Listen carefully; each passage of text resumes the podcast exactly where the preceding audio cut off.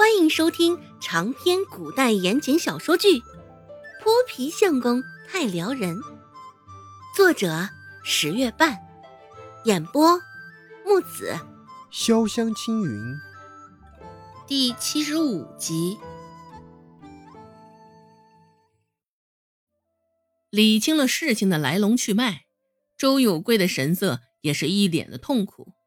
孟婆子攥着拳头，狠狠地捶在桌子上。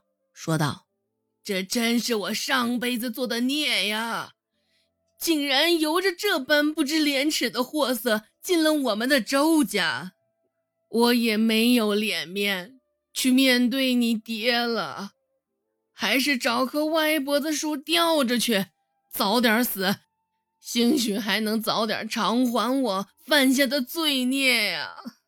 说着说着，孟婆子的声音已经带了几分的哭腔。见孟婆子神情凄凉，周有贵连忙出声劝慰道：“娘，你胡说八道些什么呢？”转头又看向一旁久未开口的罗氏。周有贵沉着脸怒斥道：“梅香，你怎么这般拎不清？咱娘都这么大岁数了，你竟然还这般气她，还藏着这般烟杂歹毒的心思？”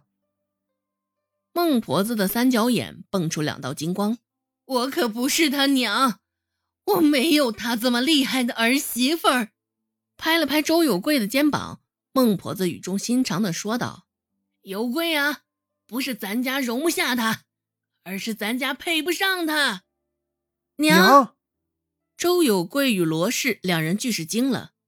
孟婆子的话已经表现的这般明显了，他们俩岂是听不懂？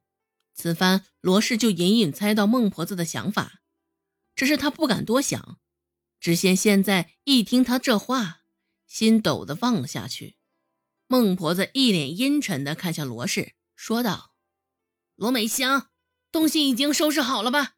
趁着现在天色还早，回你的娘家吧。”顿了顿，继续说道：“至于休书，有贵写好了，马上会给你送过去的。”娘，这将罗氏休了，周有贵也从未想过呀。这回罗氏做的事的确不对，只是想到罗氏伺候的舒服，周有贵也不愿意将他休了。孟婆子一掌重重的击在桌子上，这事儿就这么定下来了。有贵，你瞧瞧他，这就是扫把星啊，专门来我们家周家讨债的。孟婆子的唾沫横飞，见周有贵眼底的犹豫，又继续说道：“自从嫁进我们周家。”这女人有帮着传宗接代吗？一连生仨，还胎胎都是赔钱货，现在还一心着想要窜到我头上，恨不得气死我！这样的货色还留着干嘛？大不了日后我再花个几两银子替你再买个身材模样较好的回来。这样的想法，孟婆子也不是第一次有了，只是舍不得那几两银子。现在当务之急，先将这罗氏赶出周家。罗氏没有帮着生过一个男丁，光想到这里，孟婆子就觉得脸上无光。若不是因为他，他也不会被人在背后那般议论。美香，你先回大洋村吧。周有贵最后做出了退让，也是因为孟婆子最后的话。罗氏一脸不敢置信地瞧着周有贵。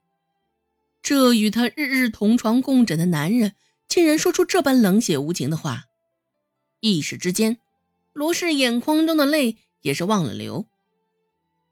对于周有贵来说，女人也就跟衣服一样，只要伺候的好，也就没那般重要。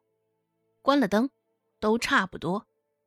只是现在注意到罗氏那双水汪汪的眸子后，周有贵的心软了。下意识的想要为罗氏说些什么，挽回挽回。不过，当他的视线触及到孟婆子那张铁青的脸时，周有贵又一下子怂了。周有贵哆哆嗦嗦的扯了扯嘴角，说道：“就按照娘说的来吧，美香。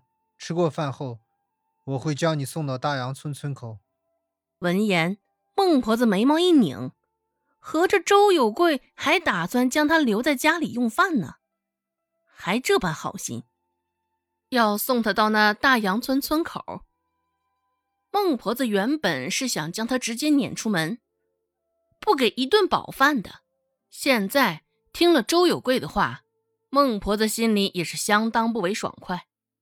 只是考虑到，若是让这罗氏单独一人回大杨村，若是路上碰着个歹人起了色心，休书还没给就传出这样的话，那周家的脸可怎么搁？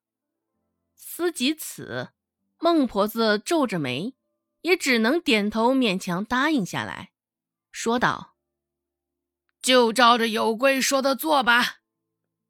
罗氏放在膝头的手紧紧的攥起又松开，连续反复了多次。低垂着头，沉默寡言。罗氏心里想着：若是被这镇上的人知晓他被周家休了，还是因为生不出男丁，婆媳之间不和，那得受到多少的白眼和讽刺啊！往后的日子，想必也会相当痛苦。若是再嫁，指不定只能嫁给那些官夫，或者是得了病的汉子。虽说周有贵懦弱，也没什么长处，至少他长得周正，人也健康啊。罗氏深吸一口，话从牙齿间一个字一个字挤了出来：“娘，我还没来得及说。”我现在有了身孕呢，若是你们周家将我休了，那周家的骨肉日后也只能喊别人做爹了。一边说着，罗氏的手也一边往小腹的方向扶了去，动作甚是柔和，脸上的神情也甚是温和。孟婆子一口气被吊了起来，眼睛警惕的看着罗氏，开口道。你又在搞什么幺蛾子？莫不是因为现在听说我们周家要送你回大杨村，现在随意扯个谎来诓我不成？末了，孟婆子又补充了句：“毕竟像你这种货色，肚子里花花肠子多的是，指不定你现在打着什么歪主意呢。”